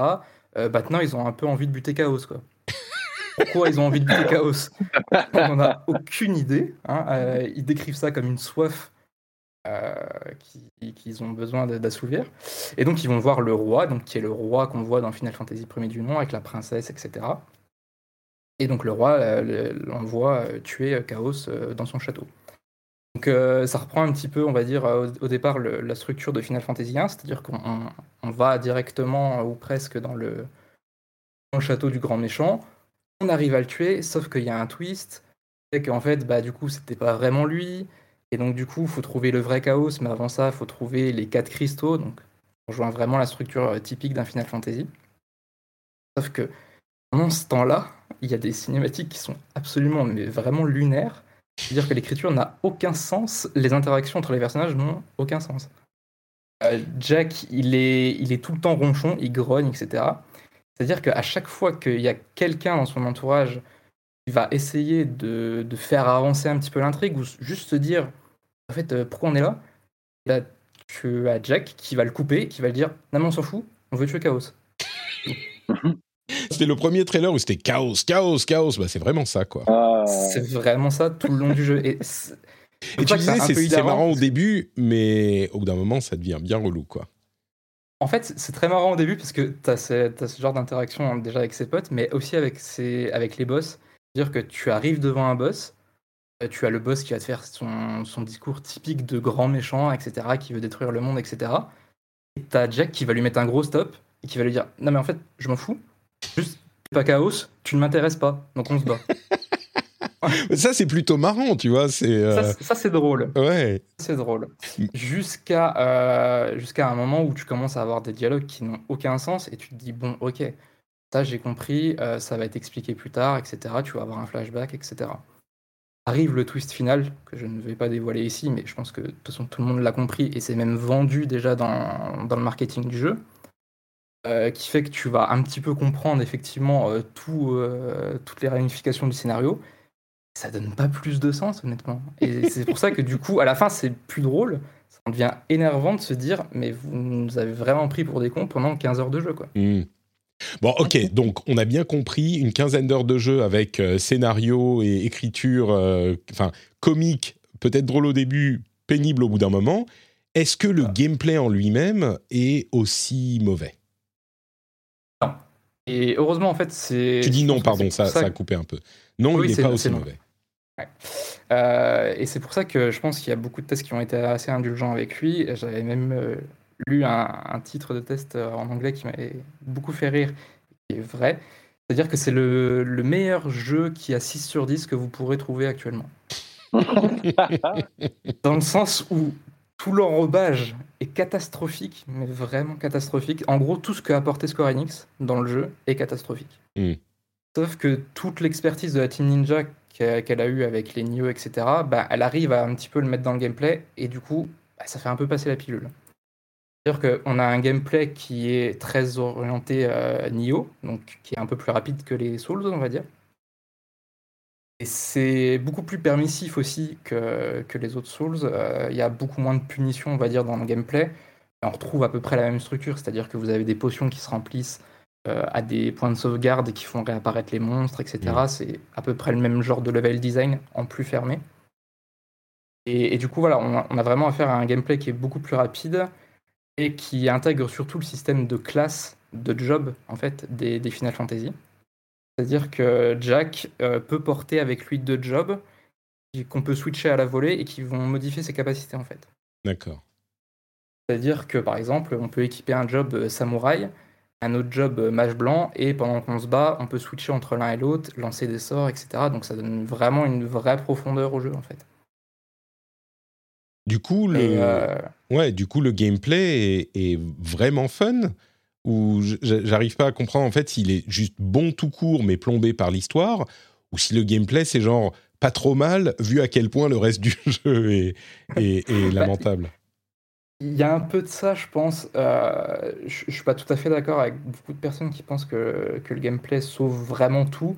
Mm. Je pense qu'il sauve le jeu, mais il est, si vous voulez vraiment un bon jeu d'action, jouez à Nioh. Parce que voilà, il n'arrive pas à la cheville du, du, système de combat de Nioh. Par contre, il y a des vraies idées. Et il y a un côté, on va dire, euh, mon premier Souls, en fait. Mm. C'est plutôt pour ceux qui vont rechercher euh, un gameplay qui est à peu près similaire, mais beaucoup plus dynamique et qui a un peu moins de punition. Et d'ailleurs, le jeu fait un effort d'accessibilité à ce stade-là, c'est-à-dire qu'il met plusieurs niveaux de difficulté. Ça, c'est toujours appréciable. Ce qui est appréciable, c'est que euh, selon le niveau de difficulté auquel tu vas jouer, va pas du tout être le même jeu en fait. Que si tu joues en mode difficile, tu vas vraiment te retrouver en face d'un Nioh euh, qui, va, qui va vraiment te punir à chaque fois que tu fais une erreur. Si tu joues en, facile, tu vas presque te retrouver face à un beat'em all. Ah oui, le gameplay il marche dans les deux cas en fait. Hmm. D'accord. Ok, donc bon, dans l'ensemble, euh, c'est pas un jeu inoubliable. J'ai l'impression que c'est un peu, enfin, on va s'en souvenir pour ses dialogues et son écriture, mais on va surtout l'oublier parce qu'il y a tellement de, bons jeux autour que c'est pas vraiment la peine de, de perdre son temps avec celui-là, à moins qu'on soit, je sais pas, super méga fan de Final Fantasy et qu'on veuille tous les faire, quoi. C'est la vibe que je, je comprends un peu là-dedans, non? Ouais, il y a ça, et il y a, en fait, il essaye d'appâter, on va dire, le, le, fan de Final Fantasy en, en structurant ses niveaux, euh, en faisant des clins d'œil aux différents Final Fantasy, si tu veux. Hmm. Euh, par exemple, tu vas avoir euh, le niveau des montagnes, ça va être inspiré du décor du niveau des montagnes de FF10. tu vas avoir le repère de pirates, qui va être inspiré du premier donjon de FF14. Tous ces petits clins d'œil là, en fait, qui sont qui pourraient être bien au départ, comme les musiques aussi qui font qui font des rappels incessants aux thèmes principaux. Euh, mais, je trouve ça vraiment d'une fainéantise absolue, parce que ces décors, ils sont assez mal utilisés la plupart du temps. Même le système de combat que vraiment je trouve bien, et je pense vraiment que les gens qui s'intéressent vraiment qu'à ça pourront trouver leur compte en achetant le jeu. Je trouve qu'il aurait pu être mieux servi, euh, ne serait-ce que par des arènes un tout petit peu plus grandes. Parce que là, on est vraiment dans un level design très à l'ancienne, très 2010. Tout est fermé, ou, euh, juste tu as, une pierre qui est en face de toi, ça veut dire qu'il faut que tu fasses un détour, tu peux pas sauter par-dessus, etc. Hmm. Dommage qu'en fait le gameplay puisse pas un petit peu plus respirer dans tout ça. Ok, bah écoute, euh, pour ceux qui ont euh, ces PS5, enfin PS4, PS5, PlayStation, si je ne m'abuse, un, exclusif. Si non, c'est c'est Xbox aussi. Xbox aussi? Ah pardon, je me suis fait enduire d'erreur par le trailer PlayStation que je regarde. Donc il est partout autant pour moi. Euh, PC, Xbox et PlayStation. Euh, ouais, d'accord. Bah écoute, euh, un jeu peut-être un petit peu difficile à recommander, mais si tout ce qu'on a dit vous a intéressé, bah vous pouvez. Je vous, conseille d'essayer la démo qui est assez massive, qui représente mmh. les trois premiers chapitres du jeu, donc vous en avez à peu près pour trois heures de jeu. Si vraiment tout le reste, le fait que ça soit heureusement moche, honnêtement, il faut le dire, euh, que ça soit euh, écrit, euh, écrit avec le, cul, hein, il n'y a pas d'autre façon de le dire. Les mots sont dits. Voilà. Pareil pour le cara design qui est, qui est affreux. Ah ouais. Euh, si vous passez au-dessus de ça et que vous vous amusez avec le gameplay, là, vous pouvez vous dire que vous avez 15 heures de ça, peut-être même un peu plus selon le niveau de difficulté auquel vous jouez. Il y, a il y a des missions annexes aussi à faire, etc. Bon, si vraiment vous vous intéressez qu'au gameplay, euh, peut-être que. Peut-être qu'il y a moyen de. c'est peut-être un jeu à garder à l'œil pour une promo éventuellement euh, dans les mois à venir. Quoi. C'est ça, mais le, fait de le sortir juste après Elden Ring, c'est. C'est un peu compliqué, ouais. On va en parler d'Elden Ring dans un moment. Euh, on, nous dit dans la chatroom, c'est jouable en coop aussi? Ouais, c'est jouable en coop jusqu'à 3. En fait, euh, on a des compagnons qui nous accompagnent. Euh, normalement, ils sont contrôlés par l'IA, mais on peut leur donner vite fait des, des, ordres, on va dire. Et du coup, c'est ça aussi qui rend le jeu un peu moins difficile que les autres Souls, c'est que tu as hmm. toujours quelqu'un avec toi. Mais oui, tu peux faire l'aventure euh, à 3 en coop euh, tout le long. D'accord, bon, ça, ça peut être un truc euh, bon pour motiver un peu certaines personnes peut-être. Donc tester la démo, c'est peut-être une bonne idée avant de, de, se lancer. Super, merci Jordan. Est-ce que tu, tu, joues à d'autres choses en ce moment ou c'est vraiment Stranger of Paradise? Non, non, mais une fois que j'avais fini, t'inquiète pas que je l'ai laissé de côté. non, non, c'est surtout Elden Ring. Ouais. Elden Ring, bah écoute, peut-être que c'est le moment de dire un mot sur, sur Elden Ring avant de, euh, puisque tu y joues aussi. Alors, il y a des gens qui, commencent à en avoir marre d'Elden Ring. Euh, dans l'émission, on en parle maintenant depuis trois semaines. Euh, ouais, ça doit faire au moins trois semaines. Et moi, j'ai eu un parcours vraiment particulier sur Elden Ring. J'en parlais il y a deux semaines et je disais, j'ai joué trois heures, le jeu me déteste. je ne comprends pas ce qu'il veut de moi, je déteste le jeu, lui il me déteste, etc. Donc j'étais sur la ligne de ce que j'avais expérimenté avec les précédents From Software. Et la semaine dernière, après l'épisode où je parlais de ma, mes problèmes avec Elden Ring, on en a parlé avec la communauté, ça m'a complètement débloqué. Et aujourd'hui, donc j'ai expliqué, j'ai exprimé ensuite mon amour pour Elden Ring. J'ai fait un retournement euh, à, 180 degrés euh, complet. Et j'en suis aujourd'hui, euh, pour vous tenir au courant de la manière dont je comment dire, c'est la suite de Elden Patrick, euh, la, série euh, de 2022 où Patrick euh, joue à Elden Ring. Bah, sur Elden Patrick, j'en suis maintenant à une trentaine d'heures de jeu et vous savez à quel point je suis. Mon temps est précieux et j'ai peu de temps pour jouer. J'en suis à 27, je crois, quelque chose comme ça. Et je vais enfin, enfin sortir de la première zone. Enfin, je suis déjà sorti, mais aller explorer les autres zones. J'ai passé presque 30 heures dans Limgrave, j'ai tout fait, je crois. Euh, sur cette première zone. Euh, et, encore, j'ai des trucs que j'avais pas fait, que j'ai découvert. Je suis sûr qu'il y en a que j'ai pas fait, mais j'ai quasiment tout fait. J'ai pris énormément de plaisir encore. Et bah, je suis pas le seul. On a eu des chiffres sur euh, Elden Ring. Et le jeu s'est déjà vendu à 12 millions de copies ce qui est un, un, chiffre absolument monumental. 12 euh, millions en deux semaines ou trois semaines, c'est incroyable. Euh, c'est pour, pour vous donner une, un ordre d'idée, Dark Souls 3, qui était quand même à une époque où From Software vendait bien, euh, c'est pas vendu à 12 millions de copies depuis sa sortie. Donc voilà, c'est quand même une énorme euh, réussite pour FromSoft, c'est une énorme réussite pour Bandai Namco qui est l'éditeur également, et ils euh, sont ils ont déjà annoncé euh, les deux que c'était maintenant une IP Elden Ring et qu'ils allaient donc sortir pas que des jeux, mais peut-être d'autres choses, d'autres médias euh, par ailleurs. Donc un succès pour George R. Martin qui a écrit l'histoire également. Et il y a des chiffres intéressants qui ont été notés par Cassim Ketfi, l'ami de, de l'émission, sur d'une part la répartition des ventes en Europe, que j'ai trouvé intéressante il s'est beaucoup vendu sur PC. 44% des ventes euh, se sont faites sur PC. 27% sur PlayStation, PlayStation 5 spécifiquement. 13% sur PlayStation 4, donc on est également à 40% sur PlayStation et seulement 16% sur Xbox. Donc on est à peu près à moitié-moitié PC et PlayStation pour Elden Ring, c'est pas très surprenant, hein. les jeux euh, FromSoft sont plutôt à tendance japonaise PlayStation. Et l'autre chiffre que j'ai trouvé hyper intéressant, quand on regarde les succès euh, PlayStation, Xbox Live et Steam, toujours selon Cassim, 60 à 70% des joueurs ont battu le premier boss, le premier vrai boss, Godric, pour, euh, sortir vraiment de euh, la première zone. Ce qui est hyper important. On sait que souvent, dans les jeux en général, les joueurs jouent très très peu. On, le constate par les, succès justement. Quand on étudie ça sur tous les jeux, bah, il y a très très peu de gens qui finissent les jeux tout court, mais genre une partie infime des gens qui finissent les jeux, et même qui jouent suffisamment pour arriver à 10-15 euh, heures de jeu sur un jeu comme Elden Ring, qui est euh, réputé difficile et difficile euh, d'accès, ça c'est certain, on aurait pu se dire, bon, bah, il y a plein de gens qui l'achètent, mais peut-être qu'ils n'y jouent pas vraiment pour finir le premier boss, il faut vraiment s'être investi dans le jeu, et ça semble être le cas déjà d'une majorité de, joueurs.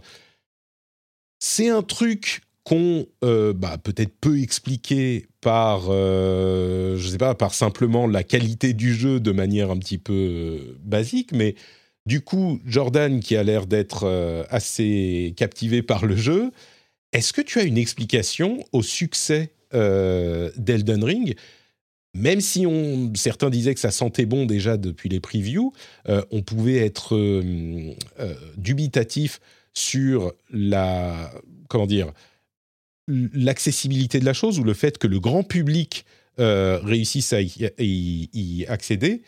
Et c'est l'une des choses dont on a beaucoup parlé dans l'émission au moment des premiers tests. On se disait, OK, les super fans d'Elden Ring, ils aiment, mais est-ce que ça va être le cas des joueurs, euh, entre guillemets, normaux?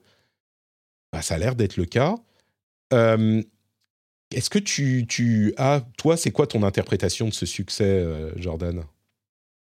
Je pense que c'est comme tu l'as dit, le, fait qu'il euh, y a eu un peu de, nouveaux joueurs dans, au, départ qui se sont intéressés au, titre, ils l'ont adoré, et après ça, je pense que le bouche à oreille, il a fait euh, marché du feu de Dieu. Quoi. Ouais. Euh, et, et, le fait que de voir, par exemple, sur les réseaux sociaux, euh, tel joueur dire écoutez, moi j'ai jamais joué à un Souls de ma vie et je suis trop fier, j'ai réussi à battre ce boss, etc.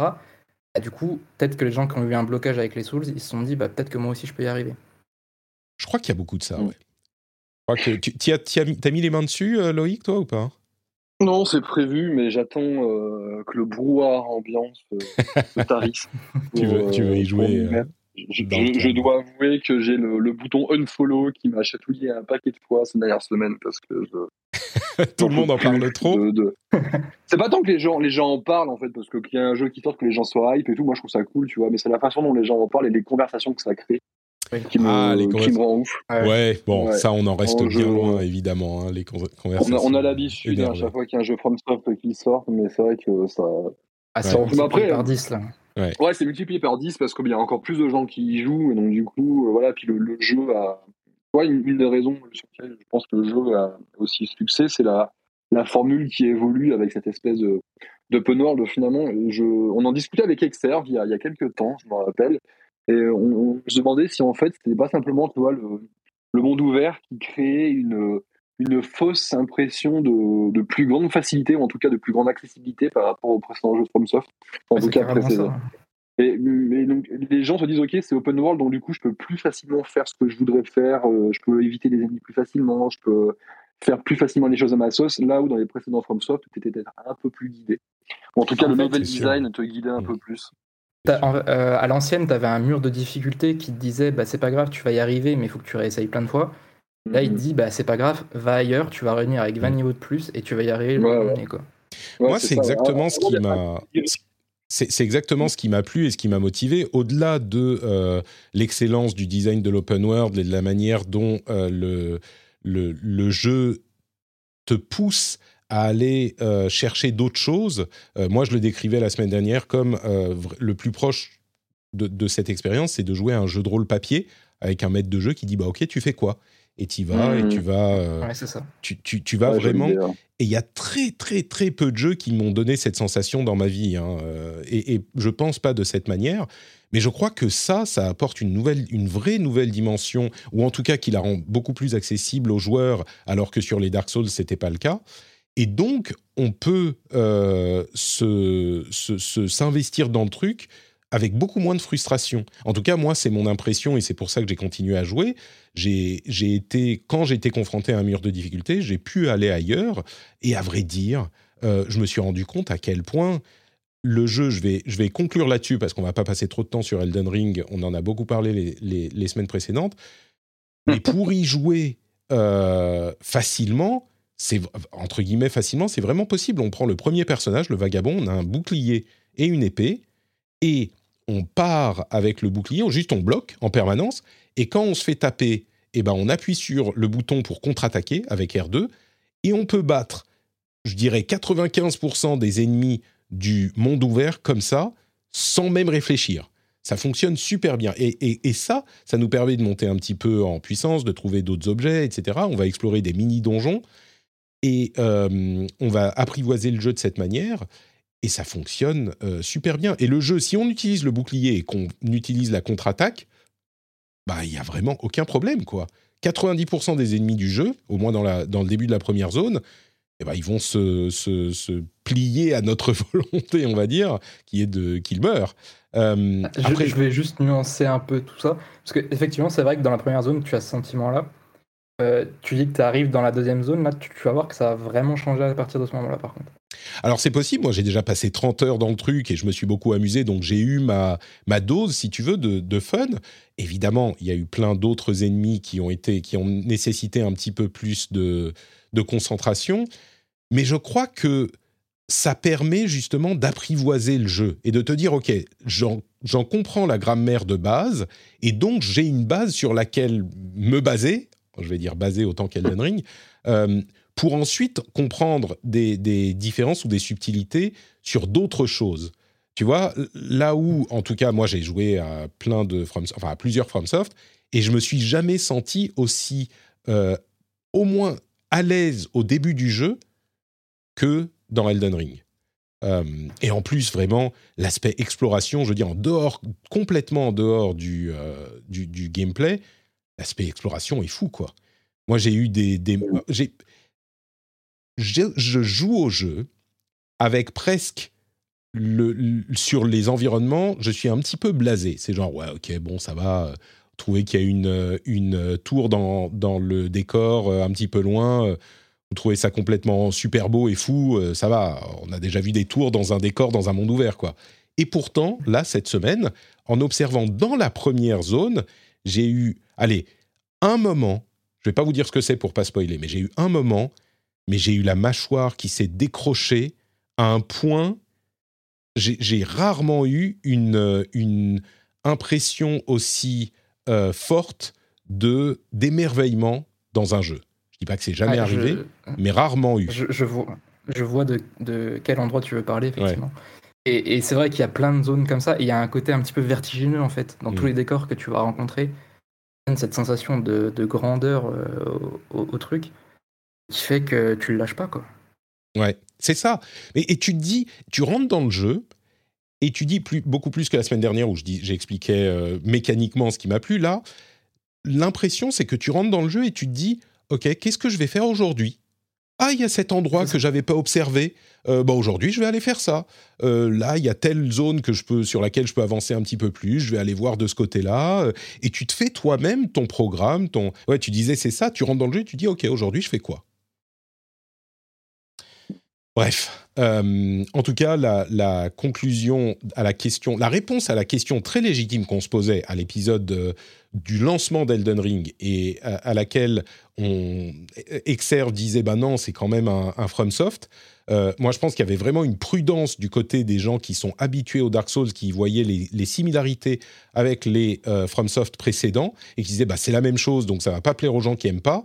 Et ben les nouveaux, en fait, ont vu tout ce qu'il y a à côté Et beaucoup, visiblement, d'après les chiffres, ont, accroché et se sont retrouvés à vraiment euh, partir dans l'aventure, quoi. Comme moi, comme il y a Julien Chiez qui disait aussi qu'il n'avait jamais euh, accroché au FromSoft, qui a, enfin, bref, Cassim, pareil. Euh, on a des exemples à, répétition de gens qui cherchaient, qui espéraient être happés par un FromSoft, comprendre le plaisir des FromSoft. De, avec celui-là et pour qui ça a marché. Donc je pense vraiment que certainement pour les gens qui aimeraient comprendre les FromSoft, vous pouvez vous lancer, mais j'imagine que la plupart d'entre eux se sont déjà lancés. Mais pour ceux qui euh, restent dubitatifs et qui se diraient hein, peut-être est-ce que ça va me plaire, je ne sais pas. Je crois que là, on commence à avoir des indications qui pourraient vous dire que, alors à moins d'être complètement allergique à tous les open world fantasy euh, d'exploration, Ok, mais si vous êtes un petit peu sensible à ça, je crois que le jeu est effectivement un petit peu pour tout le monde. Peut-être que vous irez pas au bout. Moi-même, j'ai passé 30 heures dans la zone de base, donc euh, et moi, ça me suffirait, même si je m'arrêtais demain. Je pense pas que ça sera le cas. Mais, je crois que la plupart des gens pourraient y prendre beaucoup de plaisir à ce jeu. Et c'est hyper surprenant. Euh, et je crois que personne, ni chez FromSoft, ni chez Bandai, ni chez qui que ce soit, imaginait que ça aurait euh, un tel succès et que ça serait aussi accessible. Mais je comprends ce que, ce que veut dire Exerve quand il dit que ça reste un jeu From Software, c'est-à-dire que effectivement tu as la première zone qui t'accueille euh, vraiment à bras ouverts. C'est-à-dire que tu vas avoir beaucoup de défis qui sont à ta taille, tu vas avoir beaucoup de, de, boss qui sont assez simples à battre et qui vont te donner quand même un sentiment d'accomplissement. Et une fois que tu arrives dans la deuxième zone, le jeu te met quand même un petit stop, il te dit bon, euh, on arrête de déconner maintenant, on, on passe aux choses sérieuses, tu vois. D'accord, bah écoute, ça sera. Il faut quand même que les gens aient conscience de ça. Si hmm. vous êtes vraiment, vraiment rébuté par la difficulté, vous allez devoir passer beaucoup plus de temps, effectivement, à explorer, etc., pour bien comprendre toutes les mécaniques. Après, euh, voilà, si, euh, si vous êtes prêt à faire, euh, on va dire, quelques efforts sur la difficulté, je pense qu'effectivement, c'est le jeu le plus accessible peut-être euh, prochain épisode d'Eldon Patrick, est-ce que la zone 2 m'a mis une claque et euh, m'a remis à ma place? C'est bien possible, c'est bien possible. On, le saura bientôt. La suite au prochain, au prochain épisode, faudrait un jingle euh, Eldon Patrick sur le ton, sur le mode You Died. du coup, bah ça c'était mon programme hein, de, de la la, la, semaine précédente. Loïc, tu nous disais que tu jouais à Destiny 2. c'est peu oh, surprenant. Alors, The, The, Witch Queen, le truc qui est compliqué avec Destiny 2, moi je l'aime beaucoup, hein, comme toujours. Le truc qui est compliqué, c'est euh, comment en parler, parce que les gens qui aiment Destiny et Destiny 2, bah, ils y jouent déjà, et les gens qui aiment pas, bah, il n'y a pas vraiment de, de réseau qui s'y mettent. Donc c'est toujours compliqué d'en parler je pense que c'est un petit peu comme aujourd'hui quelqu'un qui voudrait se lancer dans WoW, tu vois, c'est par, où est-ce que, par où est-ce que je l'attaque, comment je fais machin, ce Destiny aujourd'hui c'est un peu ça. Euh, oui, bah du coup, il y a The Witch Queen, la dernière extension, que la, la Reine Sorcière, en bon français, mm-hmm. qui est sortie il y, a, il y a quoi Ça fait deux semaines maintenant, et qui était une extension très attendue euh, par les fans parce que euh, The Witch Queen, donc la Reine Sorcière, c'est donc le, le, grand méchant du, du, du, jeu, et Bungie nous teasait l'affrontement final contre cette entité depuis la sortie de Destiny 2 en fait. Euh, moi, je me rappelle être en preview event à, je crois, qu'on était à Seattle euh, à ce moment-là euh, pour pour jouer à une version de preview de Destiny 2 et sur le les je sais pas les, cinq premières heures de jeu, tu voyais le teasing en fait sur sur Savatoon, donc la, la reine sorcière en question, et tu voyais son son nom qui apparaissait en creux ici et là de temps mmh. en temps un peu en scred. Et je fais, oh nom de Dieu, ça veut dire qu'à un moment, ça va se passer. Ça, c'était en, 2017. Là, on est en 2022 et ça y est, ça vient de se faire. C'est vrai qu'ils. Euh, ils ont été très bons, hein, globalement, sur l'écriture du, euh, du, du, plot, j'ai envie de dire, autour de, autour de ce personnage, parce qu'effectivement, il nous a été. On, on l'a jamais vu, on l'avait jamais vu physiquement, mais sa présence était là tout le temps dans Destiny 2 depuis, depuis 2017. Plus les années, les extensions sont passées, et plus euh, sa présence et son et son, son rôle euh, était, était perceptible. C'était assez cool. Donc, du coup, c'est vrai que lorsque l'extension arrive, les gens étaient chauffés à blanc depuis, depuis des années pour enfin lui, lui, lui botter le cul. Mais euh, au-delà de ça, il y a le côté euh, l'extension est folle parce que la, ils, ils, sont arrivés avec la volonté. Alors, je dois, je dois le dire en toute transparence pour les gens du coup qui, qui nous écoutent, j'ai travaillé moi sur cette extension. Donc je suis pas non plus le mec le plus le plus neutre du monde à son à son sujet. Lorsque lorsque en fait on a, ils ont commencé, parce que moi je suis arrivé du coup chez Bungie en novembre 2019. Donc du coup les, travaux sur Au-delà de la lumière, donc l'extension qui est sortie en, en fin 2020 là, étaient déjà étaient déjà bien avancés. Et euh, début début 2021, du coup j'ai intégré l'équipe de pré-production de, de l'extension. Donc j'ai bossé dessus euh, très très très tôt en fait.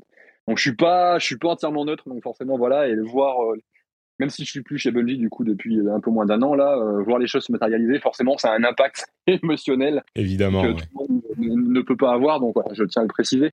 Mais euh, non, il y a, y, a, y a, vraiment l'extension au-delà au -delà de, de, ce que je racontais sur le scénario qui délivre des trucs, euh, des, des, moments qui sont qui sont vraiment forts. Il y a le côté ils ont entièrement revu euh, de la Destiny. On a ce qu'on appelle les doctrines, donc c'est les, les, les, les sous-classes, on va dire, de, de, vos personnages. Qui les spécialisations, quoi. C'est ça, voilà, les, les, pouvoirs, etc. que vous avez. Ils ont entièrement refait euh, la doctrine abyssale. La prochaine, euh, la prochaine saison, ça sera Cryo. La saison encore d'après, ça sera doctrine solaire. Donc voilà, comme ça, les trois ont été, ont été revus.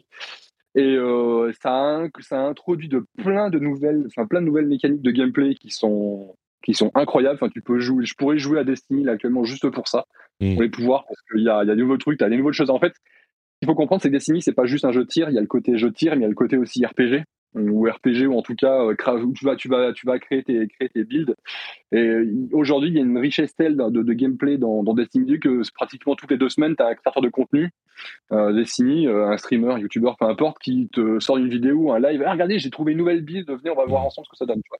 Donc il y, a une, il y avait de base une richesse dans le jeu en termes de gameplay qui était, qui était assez cool. Bon, forcément, il faut mettre les mains dans le cambouis. Hein. Ouais, c'est sûr. mais voilà, pour, expliquer aux gens, en fait, il y a des synergies qui se créent entre euh, les armes qu'on utilise et les armures. Souvent, quand c'est ouais. des trucs exotiques qui vont avoir des pouvoirs spéciaux, c'est les plus rares. On peut en équiper qu'une pièce pour les armes et une pièce pour les pour les armures. Et donc, il y a des synergies qui se créent entre euh, les armes, leurs effets spéciaux et euh, la, doctrine qu'on va choisir et la manière dont, encore plus maintenant avec ces nouveaux systèmes de doctrine, dont on va construire sa doctrine. Parce qu'on peut customiser, en plus de customiser son équipement, on peut customiser en gros ses, ses pouvoirs spéciaux, ses pouvoirs magiques. Et il y a des trucs vraiment, le fun a toujours été le gameplay de Destiny. Et la manière dont, un petit peu comme dans Diablo, on va casser les règles du jeu avec mm -hmm. les, les, pouvoirs spéciaux de l'arme spéciale et des, des, du build qu'on va utiliser. Et, euh, ouais. et, et, du coup, effectivement, en fait, ouais, vas-y. En, en, fait, ça, j'ai envie de dire, c'est pas quelque chose de nouveau dans Destiny parce que ça a plus ou moins toujours été là.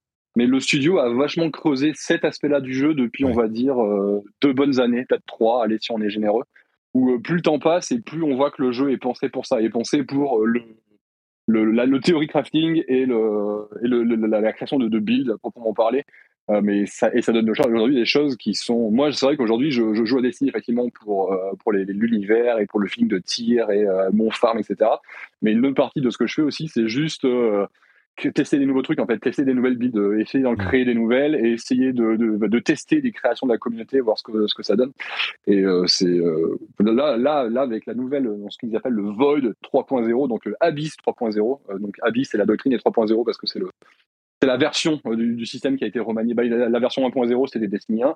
La version 2.0, c'était Destiny 2. Et là, donc, du coup, 3.0, on est toujours sur Destiny 2, mais le système a encore, bien évolué et euh, on peut faire des trucs qui sont, mais, complètement craftés.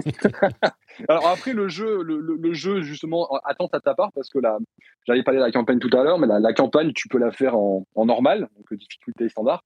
Tu peux la faire en legendary aussi, en légendaire qui est une petite tradition euh, de, chez Bungie qui avait été un peu euh, remisée au placard pendant un temps, mais à l'époque, Halo, vous aviez plusieurs modes de difficulté. Vous aviez notamment le mode ultime, qui était le mode légendaire, qui est un mode dans lequel on allait globalement, on y allait pour se faire casser la gueule. C'est-à-dire qu'aujourd'hui, tu, tu, me proposes de jouer à Dark Souls avec une main euh, ou jouer à Halo en légendaire. En général, je vais plutôt prendre Dark Souls en, en avec une seule main. non, parce que le, le, le, mode légendaire, en fonction des jeux, en fonction des épisodes de Halo, le mode légendaire est pratiquement, euh, pratiquement abusé. Ouais. Avec notamment des, des, snipers qui te one-shot euh, dès que tu as un bout de nez qui dépasse un angle de mur. Bref. Mais ouais, donc il y, y, a cette campagne, et c'est vrai que la campagne légendaire est vachement cool, le niveau, le niveau de challenge est, est bien. Euh, et du coup, ça te demande d'utiliser à fond, justement, bah, tes billes, tes connaissances, tes connaissances ouais. avancées du jeu. Donc c'est ça pour le coup, c'est vraiment cool. Le, la campagne, en tout aussi sur l'écriture des. Alors c'est vrai que les, les, campagnes de Destiny, bon, c'est toujours fun à faire parce que tu as des révélations, tu as des machins, etc. Mais bon, tu vois, c'est pas, ça va, ça va, ça va pas beaucoup plus loin que ça. Là, ils ont vraiment on, t'entend plus bien. Euh, je sais pas si tu parles pas bien dans le micro, Loïc, mais. Ah, c'est bizarre parce que c'est mes, mes AirPods, donc du ah. coup, ça devrait pas. D'accord. Bon. Là, est-ce que c'est mieux Ouais, je sais pas. peut-être que le téléphone s'est verrouillé, donc c'est peut-être pour ça. Mais du coup, ouais, non, il y a le. Il y a le, y a des, on a des, maintenant des, des, niveaux de campagne qui sont tous, on touche chacun des moments très forts, des éléments de gameplay qui sont intéressants, des énigmes. C'était pas nécessairement le cas avant dans, euh, dans, dans, dans, dans les précédentes campagnes de Destiny 1 Destiny 2. Donc ouais, non, ça, ça fait vite des, des, temps forts qui sont, vraiment, vraiment canons. Et puis bah, là, il y a le raid qui est, du coup, qui est sorti la, la semaine dernière, et qui le raid est, moi, est un de mes préférés pour l'instant. D'accord. De tout, de tout, de tout Destiny. Donc ça occupe. Ça occupe ouais, des choses je comprends. C'est, tu l'as très bien, tu l'as très bien défini. En tout cas, la, vraie motivation, en tout cas, je pense pour la plupart des joueurs, c'est vraiment cette histoire de trouver le nouveau build qui va te permettre d'utiliser tes capacités de telle ou telle manière. Euh, et ça, ça motive bien. Je pense que ça explique pas mal aux gens qui n'ont qui n'ont jamais joué au jeu euh, pourquoi les, les, les, joueurs assidus continuent à être motivés. Quoi. Super. Bah écoute, euh, Destiny 2, moi j'ai pas eu beaucoup l'occasion d'en parler mais tu me, tu me, euh, tu, tu, as bien résumé la chose. Je souscris totalement. ouais, et encore, on n'a pas parlé de la on n'a pas parlé de la musique qui est complètement dingue et la direction artistique. Une, nouvelle fois sur cette extension est, est, fabuleuse. La nouvelle destination là, elle est à, à tomber par terre visuellement. C'est incroyable. C'est hyper hyper inspiré comme toujours. Ça, c'était l'une des forces de Destiny depuis euh, depuis le début. Hein. Le, le, artistiquement, il est il est excellent. Bah, écoutez, je vous propose qu'on couvre le reste des news euh, rapidos. Euh, le reste des news, les choses qu'il faut savoir, mais qui sont pas non plus complètement incroyables. C'est détendu, c'est le reste des news. Euh, on peut faire une sorte de, comment dire, de rapid fire, de lightning round. Je vais dire les news et si vous voulez intervenir, vous dites, je je sais pas moi, vous, vous lancez une euh, chocolatine, et comme ça j'arrête de parler, et, euh, vous me dites s'il y a à commenter. Il y en a quelques-unes. Alors la première, la Gamescom 2022 aura lieu en personne. Donc la Gamescom aura lieu fin août, euh, à moins qu'il y ait des changements, hein, c'est toujours possible. Et EA Play Live, par contre, n'aura pas lieu du tout, donc EA n'a pas beaucoup de choses à, présenter, il semble. Généralement, c'est à l'E3, hein, EA Play Live, bah, ce coup-ci, il n'y en aura pas. Mais Gamescom, en live, on pourra aller manger des saucisses avec les Allemands euh, à Cologne il y a une petite vidéo de promo de Starfield diffusée par Bethesda. Alors, il n'y a pas énormément de choses. Moi, ce que je retiens, à vrai dire, au-delà des quelques infos qu'on a eues dans la, vidéo, qui sont des détails sur le jeu, ce que je retiens, c'est que on n'a toujours pas plus d'images du jeu que le premier trailer, qui était euh, précalculé, enfin en in-game, mais ce n'était pas des images du jeu de gameplay. Et le jeu sort euh, normalement en novembre. Alors, j'imagine que Microsoft attend, euh, par exemple, le 3 pour dire, bah voilà, ça c'est, on a une grosse démo du jeu et il arrive dans six mois. Euh, please look forward. Mais vraiment, la communication autour de Starfield, je ne sais pas si je dois m'inquiéter ou pas, mais je commence à être circonspect, on va dire. C'est genre, hmm, ok, mais je, pense que c'est voulu. Je pense qu'ils veulent vraiment euh, faire une grosse démonstration euh, de gameplay à l'E3 euh, et, occuper l'espace médiatique avec des petits journaux de développeurs qui font un petit peu monter la pression. Ils vont partir sur, sur une campagne de promotion qui est assez courte, je pense. Ouais. évidemment. Ils, avaient fait ça sur Fallout 4, hein, finalement, lorsqu'il avait été il est présenté à l'E3.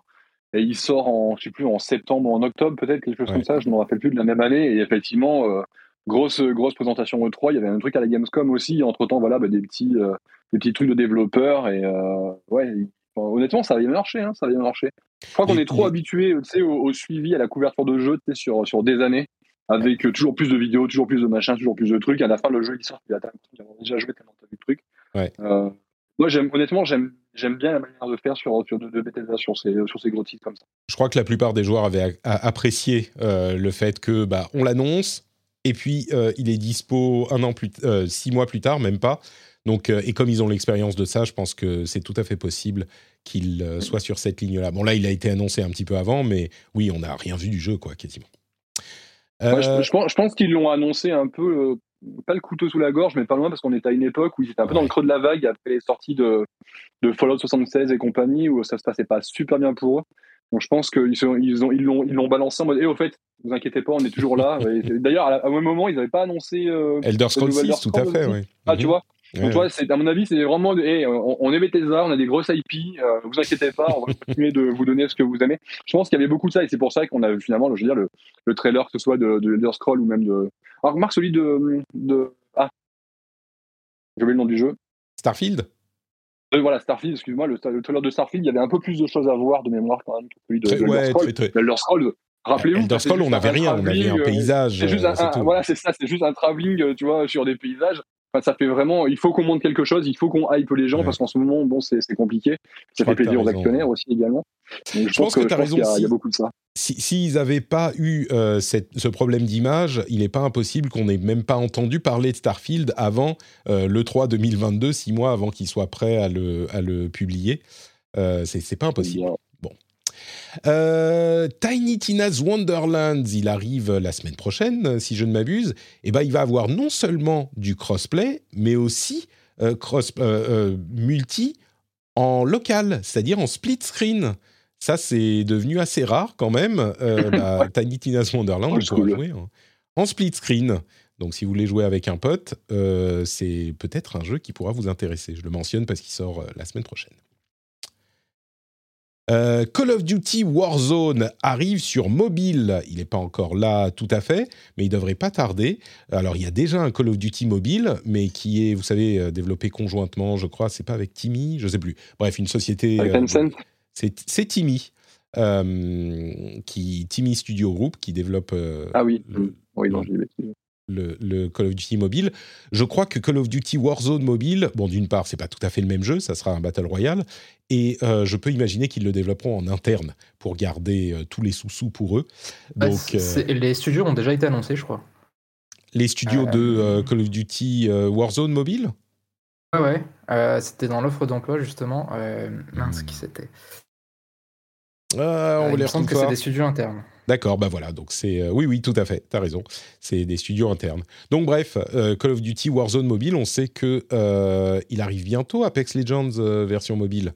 Donc, donc oui, on commence à s'y intéresser aussi. Moi, je suis assez curieux de voir ce que ça donnera en version mobile. le jeu vidéo va bien, en France également, et on a des chiffres pour le prouver. Ce qui me surprend le plus dans les chiffres de, euh, de, de, la. C'est quel. Je plus. Bref, c'est le sel, oui, c'est ça, qui a livré les chiffres. Alors, on a les chiffres en valeur et en volume. Donc, en, si les jeux sont à différents prix, la valeur est, est, différente. Mais ce qui est vraiment impressionnant, dans les deux cas, mais parlons en volume, donc le nombre de jeux vendus, c'est la surreprésentation de Nintendo. C'est très impressionnant. Je vais vous donner euh, les, les 20, la liste des 20 jeux euh, qui sont dans le top euh, des, jeux vendus en 2021. Vous allez voir à quel point il y a du Nintendo. Alors, FIFA 22, Mario Kart 8 Deluxe, FIFA 21, Call of Duty Vanguard, Grand Theft Auto 5, toujours, Super Mario 3D World et, et Bowser's Fury, Animal Crossing New Horizon, Pokémon Diamant étincelant, Minecraft sur Nintendo Switch, après on a Call of Duty Black Ops Cold War, Mario Party Superstars, Ring Fit Adventure, Pokémon Perle scintillante, euh, Spider-Man Miles Morales, Far Cry 6, euh, Assassin's Creed Valhalla, Legend of Zelda Skyward Sword HD, Resident Evil Village, Battlefield 2042 et Legend of Zelda Breath of the Wild. On est entre 1,5 million de ventes, ça c'est pour FIFA 22, hein. on descend tout de suite à 500 000 pour Mario Kart 8 Deluxe. Pour rappel, on parle de la France uniquement en 2021. Et euh, le dernier du classement, il s'est vendu à 161 millions, euh, pardon, 161 000 euh, unités. Et c'est Breath of the Wild, encore lui. On a genre une dizaine, la moitié du classement, c'est des jeux Nintendo. c'est très, très impressionnant. Oui, on, me dit dans la chatroom top physique only. Alors, pas vraiment, parce que c'est physique et numérique pour certains, enfin, à vrai dire, pour tout le monde, sauf pour Nintendo, qui sont du coup uniquement les jeux physiques pour Nintendo. Donc la réalité des ventes est plus importante encore pour Nintendo qui ne livre pas ces chiffres de vente euh, dématérialisés. Donc, important à noter aussi ça, c'est les classements dont il manque une partie des ventes pour Nintendo. Donc voilà, euh, bah, le, gros acteur du jeu vidéo en France, euh, c'est pas Steam, c'est pas PlayStation, c'est pas Xbox. Bon, après, on pourrait parler en volume, il y a plein de manières de voir les choses, mais en nombre de jeux euh, en top des classements, bah, c'est Nintendo et de loin. De toute façon, on a, on a toujours été un pays très, très japonisant, j'ai envie de dire. C'est pas, c'est, pas nouveau sur les, sur les marques préférées par les, sûr. Par les Français. Mais, Sony, c'est du japonais aussi, hein, même si les jeux sont un peu plus occidentaux. Après, on a toujours été plus PlayStation que Xbox, par exemple, tu vois. C'est, pas, ah, pas, ça, c'est aucun doute là-dessus, oui, c'est sûr. mais non, mais après, je pense que joue beaucoup à la faveur de Nintendo, c'est qu'on a eu une année 2021 euh, assez tranquille finalement sur euh, Xbox et PlayStation parce que les consoles venaient de sortir. Du coup, en termes de jeu, les sorties, ça s'est pas bousculé au portillon. On a eu des gros problèmes de, de, stock également, donc euh, ça, ça, voilà, ça. Non, tu as raison de le noter. 2021, c'était juste la sortie des consoles qui, dont tous les gros jeux ont été retardés euh, à cause Covid, machin, tout ça. Euh, et on le fait remarquer à chaque fois. 2021, c'est un moment où les jeux plutôt indés ont pu briller parce qu'il y avait moins de, gros, grosses, de grosses sorties. Donc oui, effectivement, sur ces consoles-là, donc ça a pu bénéficier à Nintendo aussi. Tu fais bien de le noter. Et puis, ah, je pense aussi que euh, c'est la continuité de, de, 2020 en fait, parce que 2020, tu as eu le confinement, etc. Et tu as eu beaucoup de, nouvelles personnes qui se sont intéressées à la Switch. Mm-hmm. ouais. et, je pense que du coup, ça a ouvert un nouveau public bah, qui est toujours là en 2021. Quoi. Tout à fait, ouais. Mm, mm. c'est clair. Tout à fait. Puis le côté, le côté, il y a, y a, plein de gens qui ont acheté une nouvelle console. Euh, et donc du coup, euh, tu as déjà claqué 400, 500 balles pour une bécane. Euh, sur les jeux, après, peut-être que tu lèves un peu le pied que ton porte-monnaie il est un peu moins, un peu moins disponible. Donc tu vas acheter un ou deux jeux Xbox, jeux Xbox ou surtout PlayStation du coup en France. Mm. Et ben, voilà quoi. c'est sûr, je crois que tout ça est tout à fait juste euh, et c'est clairement des facteurs importants. Euh, le résultat reste quand même très impressionnant, quoi. Le nombre de ah oui, ça je vraiment. Top, euh. Ah mais voir que Breath of the Wild est toujours dans un top, même si c'est il est quoi, top 20, il est toujours là, quoi, tu vois. C'est incroyable. Mario Kart aussi. Et Mario Kart qui est deuxième. Mario Kart 8 Deluxe qui est deuxième. C'est invraisemblable. Ça, pour le coup, tu vois, l'effet confinement dont euh, Jordan parlait, tu vois, je, pense qu'on est à plein dedans. C'est qu'il y a plein de gens qui ont acheté une Switch. Et euh, lorsque, enfin, je veux dire, quel meilleur jeu que Mario Kart pour jouer tranquillou, tranquillou à la cool avec des potes à la maison, quoi, tu vois, ou avec la famille. C'est clair. oui. Euh, bah écoutez, je vais conclure avec un dernier, une dernière petite série de news rapides. D'abord, il y aura un let's play pour Hogwarts Legacy euh, un pardon, un let's play, un state of play pour euh, Hogwarts, Legacy euh, ce soir. Donc, on en parlera la semaine prochaine, bien sûr. et il y a également quoi d'autre? Des rapports, un rapport sur les problèmes de développement chez pour Perfect, Perfect Dark, la suite de Perfect, Perfect Dark, c'est difficile à dire ce, nom. Euh, visiblement, chez l'initiative, il y a des gros soucis parce que le jeu ne progresse pas et donc les gens qui partent, qui sont frustrés. Les rapports qu'on a sur le truc, c'est surtout des gens qui disent ouais, mais c'est frustrant de euh, voir que les gens qui prennent les décisions ne comprennent pas ce qu'on leur dit. Mais c'est les gens qui sont sortis qui disent ça. Donc c'est un petit peu, je sais pas, c'est pour ça que j'en parle pas beaucoup plus de ce rapport parce que ça a l'air d'être euh, bon. Clairement, il y a des difficultés de développement pour faire Perfect Dark, mais euh, ce qu'on en entend, c'est un peu euh, ouais, c'est la merde dans l'équipe. Ça va pas plus loin que ça. Je suis sûr qu'il y a plein de, projets qui ont des problèmes de ce type-là, surtout dans le développement de jeux vidéo. Bon, il y a, y a des de, très nombreux euh, développeurs qui sont partis cette dernière année. Bon, voilà, c'est un développement un petit peu chaotique, il semble. Après, euh, l'initiative, c'est un, studio qui a été fondé assez récemment, qui a été fondé principalement avec des, vétérans de l'industrie.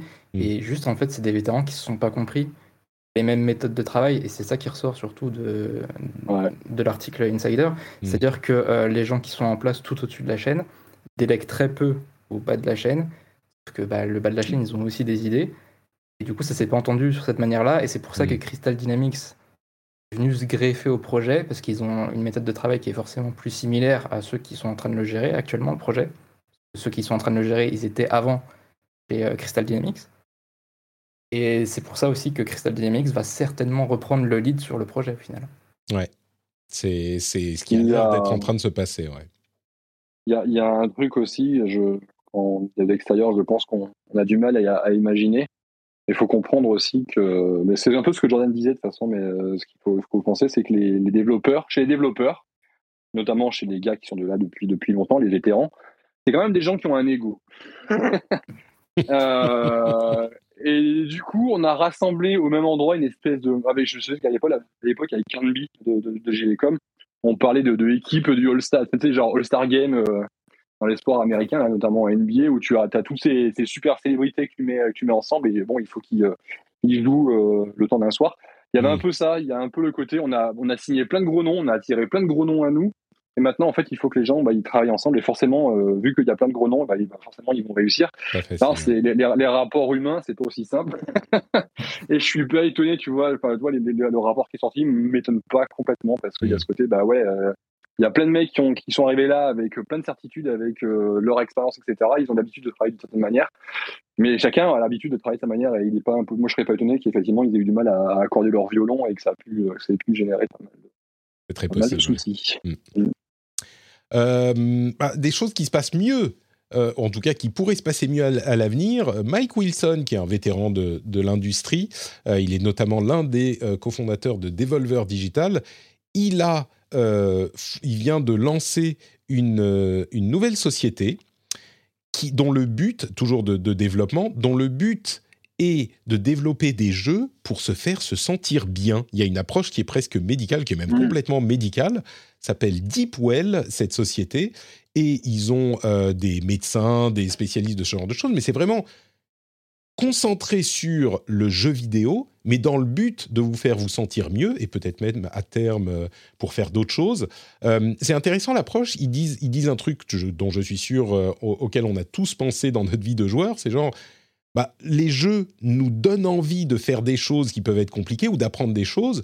Et pourquoi est-ce qu'on s'en sert pas pour nous faire apprendre des choses utiles plutôt que, enfin, pas, pas genre, c'est pas, ça va pas devenir une classe, mais pour nous faire faire ou apprendre des habitudes ou ce genre de choses qui soient utiles euh, plutôt que juste d'apprendre à euh, battre Godric en se tapant la tête contre les murs 5, 5 heures euh, à la fin du premier donjon de, de, Elden Ring et ça nous apporte rien dans notre vie. Et leur première initiative, ça va être bah, des choses qui vous font, vous, vous améliorent votre qualité de vie et je suis très curieux de, de voir ce que ça va donner évidemment.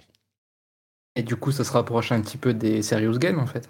Bah, j'ai l'impression que c'est l'approche en serious game, mais euh, faite par des joueurs euh, plutôt que faite par des gens qui se sont dit ah mais attends avec les jeux on peut faire apprendre des choses et, et, et, qui se mettent à faire des jeux un peu pourris parce que les serious games souvent, pas toujours, mais souvent c'est pas des très bons jeux donc ça te donne pas envie quoi. Donc euh, peut-être que ça sera un peu ça, mais vraiment je dis avec le l'ambition initiale c'est faire en sorte que les gens se sentent mieux, genre le bien-être. Euh, et ça se sent dans la société elle-même. Ils veulent, euh, ils privilégient ça, ce qui est un problème évidemment dans l'industrie comme on en parle souvent, mais aussi l'effet des jeux. Donc ça peut être intéressant. Ça sera pas pour tout de suite. On risque d'en avoir besoin en plus avec les temps à venir. Hein. Euh, ça risque de, oui, d'être bien, bien utile. Euh, quoi d'autre? Oui, les Pégases ont euh, attribué au, pour le meilleur jeu de l'année et comme jeu du public euh, le prix à Deathloop. C'est Deathloop qui a reçu, euh, en plus d'autres prix, le prix du meilleur jeu de l'année. Et euh, il a reçu le prix du public également, qui est le prix du public Micromania. Mais donc, Deathloop, on va dire, c'est le grand gagnant des, des Pégases 2021, 2021/2022. Bon, enfin bref, c'est celui qui a eu lieu cette année pour récompenser les jeux de euh, l'année dernière, euh, bah, c'est Deathloop qui est le principal gagnant. Les Pégases, c'est les jeux euh, français, hein, comme vous le savez certainement.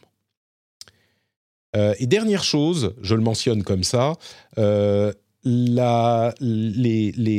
instances juridiques des Pays-Bas ont déclaré, ont décidé que finalement FIFA Ultimate Team n'est pas un jeu d'argent euh, pour tout un tas de raisons qu'on a évoquées euh, dans l'histoire du rendez-vous jeu. Euh, L'essentiel, c'est que bah, c'est un truc qui est adossé au jeu lui-même et qui n'est pas un truc qui génère de l'argent. Donc, euh, c'est pas un jeu d'argent selon la loi.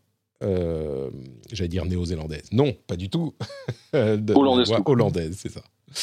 Donc voilà, euh, je le mentionne rapidement et puis on va pas commenter plus que ça parce que ça part toujours en cacahuète. Et voilà pour cet épisode. C'était un bon moment passé en votre compagnie. Merci beaucoup Loïc et Jordan. Et, et Jordan, je sais pas pourquoi je fais ça. Je suis désolé. Écoute, Jordan. Oh Euh, Michael. Euh, bah, merci à tous les deux. On va donc se quitter. Mais avant ça, évidemment, euh, je vais vous demander de nous dire où on peut retrouver ce que vous faites euh, sur Internet. Alors, Loïc, je ne sais pas si tu as encore des choses vraiment euh, que, tu, que tu fais sur le net. Tu as ton compte Twitter, bien sûr. Euh, où te retrouve-t-on, dis-moi? Bah, effectivement, sur Twitter, euh, at Epionzilla, E E-P-Y-O-N-Z-I-2-L-A. Euh, effectivement, actuellement, je ne fais rien. Que je suis en vacances. chômage en ce moment, voilà. Mais je partage des, des trucs de jeux vidéo et beaucoup de Gundam en ce moment, vu que je suis beaucoup euh, sur mes Gunpla ces derniers temps. Et puis beaucoup de Destiny aussi, forcément, vu la sortie de, de l'extension. Mais voilà, je fais pas, je vais pas, j'ai pas grand chose d'intéressant à, à raconter en ce, en ce moment. Mais non, pour Mais avec un toutes les figurines, rien que, rien que pour ça, ça vaut le coup de suivre euh, Epienzi, là. Les figurines et les Gundam, vous pouvez y aller. ouais. T'as un nombre de figurines, mais incalculable. Tu, tu fais comment pour les ranger? T'as un, genre une, euh, j'allais dire une étagère, mais genre une, une armoire entière chez toi où tu les, tu les mets tous ou- C'est un système de rotation, on va dire. Aujourd'hui, j'ai j'ai un bébé maintenant. Enfin, un bébé, qui va avoir deux ans à la fin du mois. Vas-y. Oula, on Euh, t'entend j'ai- on t'entend pas bien. Ils sont pas incroyables, hein, les, les AirPods, pour le, pour le podcast au Et final. C'est bizarre, tu vois. J'ai ouais, bon, je, je verrai. Mais non, ouais, euh, j'ai un bébé, donc du coup, je peux pas les mettre n'importe où les figurines. Donc du coup, Mm. en fait, j'ai une espèce de, de grosse bibliothécaire, bibliothèque, pardon, où sur laquelle euh, on met tout un tas de trucs, et notamment, je- j'expose dessus des, des figurines, mais il y en a énormément qui sont dans un placard, dans leur boîte. Et donc du Mm. coup, de temps en temps, je, je fais un roulement. Je, je comprends. Très bien. Il faudra que tu. euh, mission. euh, il faut que tu nous prennes une petite photo de ton, de ton armoire ou de ton étagère. Je, Yes. je- je suis curieux de voir ça. Euh, Jordan, où te retrouve-t-on sur Internet? Actugaming.net, évidemment. Mais, mais quoi d'autre? Bah oui. Et bah après sur euh, Twitter aussi, donc euh, Jordan C underscore AG. Euh, après, euh, oui, sur- principalement sur Actu Gaming. Et tant qu'à faire, euh, je voudrais aussi euh, profiter un petit peu de ce moment pour euh, faire vite fait de, de l'autopromo, on va dire, pour euh, Bah, l'AG Direct. Pour, Pourquoi, pardon Direct, l'AG French Direct. C'est euh, une émission qu'on produit sur Actu Gaming et qui est une sorte de Nintendo Direct consacrée aux jeux français et francophones. Et là, il y a la quatrième édition qui va prochainement arriver. Euh, on est en collaboration avec beaucoup de studios euh, français et francophones. Et voilà, c'est juste pour faire la promotion du fait que ça va bientôt revenir et que si vous êtes un studio ou que vous développez un jeu tout seul, etc., vous êtes intéressé à présenter votre jeu dans notre émission, vous pouvez encore vous inscrire sur notre site. Super. Donc, l'AG French Direct. euh, où est-ce qu'on irait pour s'inscrire? Je... Euh, normalement, toutes les infos sont sur le compte euh, Twitter de AG French Direct. Vous tapez, puis vous devrez le trouver facilement. Et voilà, il y a AG plein de choses Direct. à découvrir. Super, le euh, jeu vidéo les jeux vidéo francophones se dévoilent. Euh, magnifique, donc vous pouvez aller voir ça. Euh, la grande question qu'on se pose, c'est euh, est-ce que vous dites euh, au début, quand vous lancez un trailer, est-ce que vous dites please enjoy? En vous Euh, non, mais on a hésité à dire World Premiere. Ah, ça, ça aurait pu le faire. Ça aurait pu le faire. Ah, ça bon, ça. Mais, mais du coup, il faut le dire, il faut le dire avec, euh, avec l'accent français. C'est World. Premiere. Écoute, euh, on, on- on fera peut-être ça pour la prochaine. Super. Super, merci beaucoup Jordan, merci Loïc. Pour ma part, c'est NotePatrick sur Twitter, Facebook, Instagram, notepatrick.com pour tous les liens vers tout ce que je fais, notamment le rendez-vous jeu sur Patreon, patreon.com slash rdvjeux. Le lien est dans les notes de l'émission. Si vous appréciez l'émission, sur Patreon, vous pouvez avoir plus et mieux. Pas mal ça, plus et mieux pour une somme modique. Euh, je pense que ça pourrait vous intéresser, patreon.com slash rdvjeux. Et dans tous les cas, vous pouvez également euh, nous rejoindre sur euh, bah, le Discord, où on passe de bons moments ensemble. On parle de plein de choses, de Elden Ring par exemple, mais pas que, plein plein de jeux, plein de tech et plein de choses variées. Et on a aussi, bien sûr, le, euh, la diffusion en live sur Twitch tous les jeudis midi, les mardis midi pour le rendez-vous jeu. Donc, vous pouvez nous vous joindre à nous pour cette occasion également. On s'amuse bien et on passe de bons moments ensemble. On vous remercie de nous avoir écoutés et on se donne rendez-vous dans une semaine pour un prochain épisode. Ciao à tous